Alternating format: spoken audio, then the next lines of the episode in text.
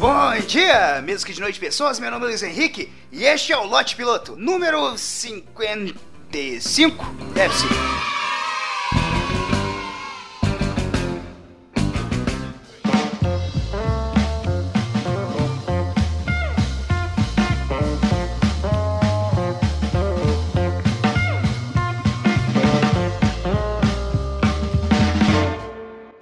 Cara, esses dias atrás eu achei que ia deixar de ser solteiro. E realmente o termo certo pra me definir não é estar solteiro, mas sim ser solteiro. Eu já tô tanto tempo assim que virou uma característica, não é mais uma condição, sabe? É mais ou menos assim: ah, o Luiz ele é extrovertido, ele é meio crítico, ele é meio antissocial e solteiro. Isso, solteiro. Porque tem pessoas que, mesmo solteiras, têm o perfil de quem está em um relacionamento. São pessoas que eu diria que, sei lá, são pra casar. Você com certeza conhece alguém assim ou você é assim? Minha mãe, minha mãe usa bastante uma frase, ainda mais quando o assunto é meu estado psicológico de solteiro. A frase é a seguinte: Luiz, o seu problema, meu filho, o seu problema é a falta de humildade. Cara, ela já me disse isso tantas vezes, em tantas situações diferentes, que eu consigo escutar perfeitamente a voz dela na minha cabeça. E eu consigo entender, cara, é o jeito carinhoso dela me dizer: Luiz, você não é bonito, não é muito inteligente e nem é rico.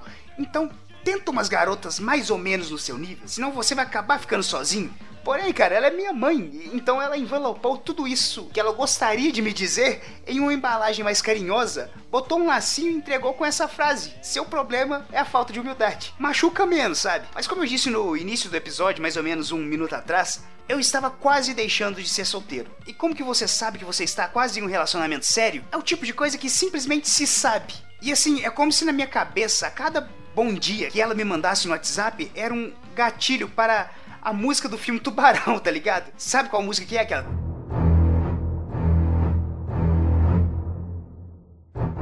Quando começa a tocar, você sabe que tá em perigo. A progressão vai te deixando maluco. Ela já te mandou um bom dia, daqui a pouco vai perguntar como que você tá. E quando a música parar, brother, você vai estar tá morto. No meu caso, estaria em um relacionamento. E realmente seria um tipo de morte, a morte do Luiz que não sabe compartilhar a vida, que não sabe viver essa coisa de relacionamento. Eu realmente não sou bom nisso. Eu fui filho único, não sei dividir os momentos. Eu nunca tive dois controles no meu videogame, pra você ter ideia. Eu sou tão individualista que eu jogava banco imobiliário sozinho, velho. Chegava alguém para brincar, eu já pensava, ai, cara, lá vem esse arrombado avacalhar meu jogo. E assim, eu sou uma pessoa muito prática. Ou talvez muito autista. Existe a possibilidade também de ser muito autista. Mas eu não entendo a funcionalidade de mandar um bom dia. Apesar de eu mandar perguntar como é que foram as coisas. Porra, me pergunta como foi meu dia numa terça-feira e que, que o assunto renda.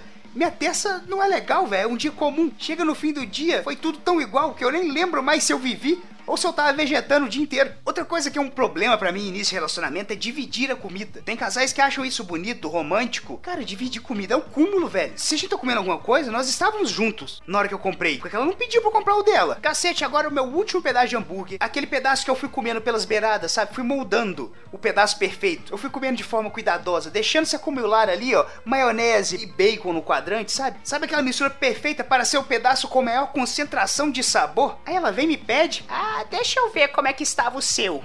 Cara, um sanduíche é universalmente uma comida indivisível. Não se parte um pedaço do sanduíche. Eu, eu vou dar só o pão ou, ou vai querer o tomate? A não ser que queira o picles. O picles é de boa, ok, eu não gosto de picles. Mas o último pedaço, velho, são essas coisas assim que me dificultam entrar em um relacionamento. Assim, não são só essas coisas. O outro ponto é que quando eu não tô saindo com uma pessoa que eu não quero ter um relacionamento com ela, eu tô tentando sair com a pessoa que eu quero ter um relacionamento e essa pessoa também não quer. Isso também dificulta um pouco. Os dois lados têm que querer. Eu acho importante isso aí. Mas essas coisas me dificultam também, cara. Eu costumo tentar viver a vida da forma mais fácil possível. Eu não queria estar num relacionamento onde o casal anda lado a lado de mãos dadas em um corredor, sabe? Atrapalhando a passagem de todo mundo. E anda devagar, curtindo o amor, enquanto tá todo mundo querendo correr no corredor da faculdade, querendo tirar a bosta de um xerox. Véi, isso sempre acontece comigo.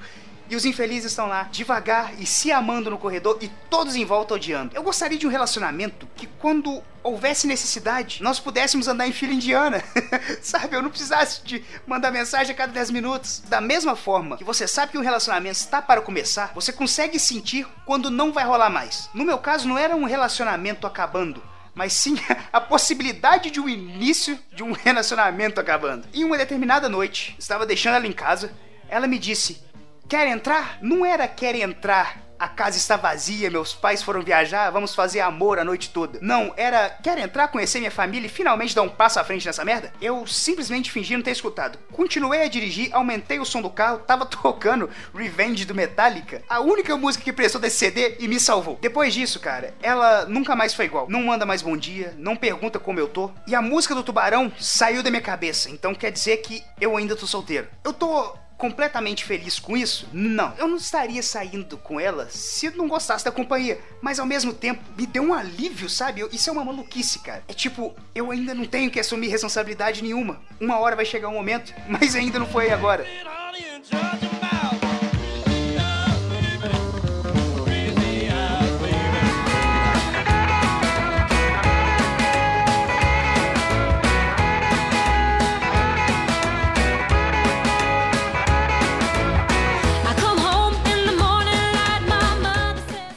Aí, pessoas. Espero ter gostado do episódio. Se você gostou, deixa seu comentário, passa seu feedback. Passa seu feedback. Tá em uma parada que eu acho muito ridícula. É que acontece bastante no mundo corporativo. É as pessoas têm necessidade de mostrar que elas fizeram seis meses de curso na CCAA e começam a trocar todas as palavras em português por termos em inglês. Velho, você tem que ver as reuniões lá no trabalho. Olha, eu vou fazer um follow-up e depois eu te passo um feedback. Caralho, velho, você vai acompanhar e depois vai dar um retorno. Cara, eu lembro de uma chefe minha que ela não sabia falar sofá ela falava sofá. Mas na hora que ela falar que ela ia acompanhar alguma coisa, ela dizia: Depois a gente acompanha isso aí, step by step. Cara, eu quase cantava pra ela: Step by step, oh baby. Gonna get to you, girl. Pra quem não conhece aí, é New Kids on the Block. Mas aí, manda o retorno do que você achou do episódio. Você pode fazer isso nos comentários, mandar no Twitter. Meu Twitter é LHVAS com dois Es. E eu não vou reclamar hoje que uma mulher infeliz fez o Twitter com um Z só, eu vou deixar abaixo sim. Mas é isso, pessoal. Um beijo na testa de todo mundo. Até o próximo episódio. Compartilhe para continuar o crescimento do lote piloto. Que eu fui!